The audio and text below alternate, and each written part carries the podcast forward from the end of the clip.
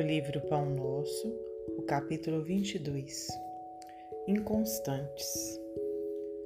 Porque o que duvida é semelhante à onda do mar, que é levada pelo vento e lançada de uma para outra parte. Tiago 1,6 Inegavelmente existe uma dúvida científica e filosófica no mundo que, alojada em corações leais, constituem precioso estímulo à posse de grandes e elevadas convicções.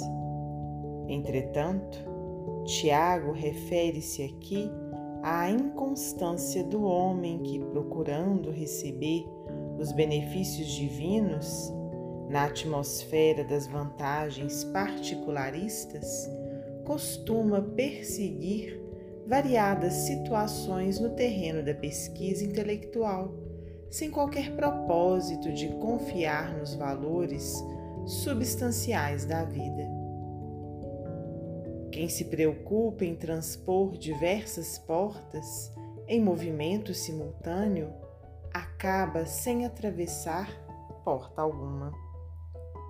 A leviandade prejudica as criaturas em todos os caminhos mormente nas posições de trabalho, nas enfermidades do corpo e nas relações afetivas. Para que alguém ajuize com acerto com respeito a determinada experiência, precisa enumerar quantos anos gastou dentro dela, vivendo-lhe as características.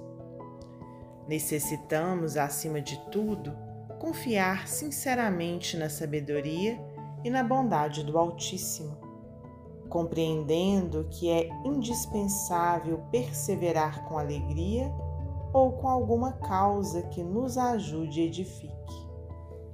Os inconstantes permanecem figurados na onda do mar, absorvida pelo vento e atirada de uma para outra parte.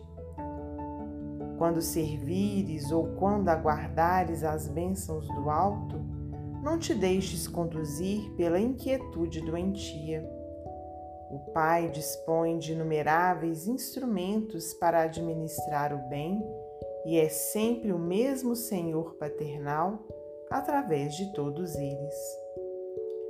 A dádiva chegará, mas depende de ti da maneira de procederes na luta construtiva, persistindo ou não na confiança, sem a qual o divino poder encontra obstáculos naturais para exprimir-se em teu caminho.